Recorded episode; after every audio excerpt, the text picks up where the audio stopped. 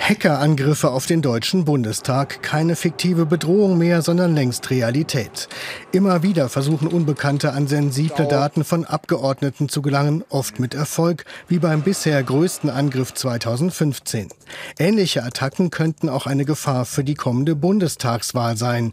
Bundesverfassungsschutzpräsident Haldenwang beobachtet seit Februar vermehrte Vorfälle.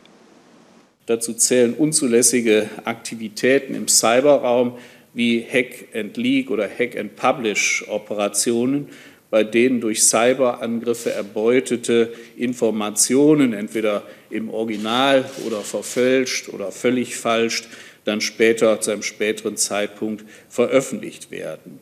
Als Gegenmaßnahme wollen die Sicherheitsbehörden aufklären. Dazu sollen alle Parteien eingeladen werden. Wir haben alle Parteizentralen, haben wir für den Notfall die entscheidenden Notfallkontakte, darunter Handynummern erhalten. Und was mir wichtig ist, alle Kandidierende können sich bei Fragen zur IT-Sicherheit, auch zur privaten IT-Sicherheit, an unser Service Center wenden. Ein weiteres Problem, das Experten sehen, Angriffe durch Desinformationskampagnen. So würden etwa in sozialen Medien gezielt Falschinformationen gestreut, etwa um die Rechtmäßigkeit der Wahl in Frage zu stellen. Felix Karte von der Organisation Reset Tech sieht schon jetzt Grund zur Sorge.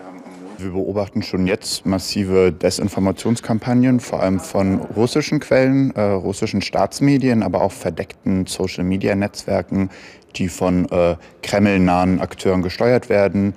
Deren Ziel es ist, hier rund um die Bundestagswahl Desinformation zu verbreiten, polarisierende Themen zu pushen in der Debatte und äh, Vertrauen in, in, in Staat und Medien zu unterwandern.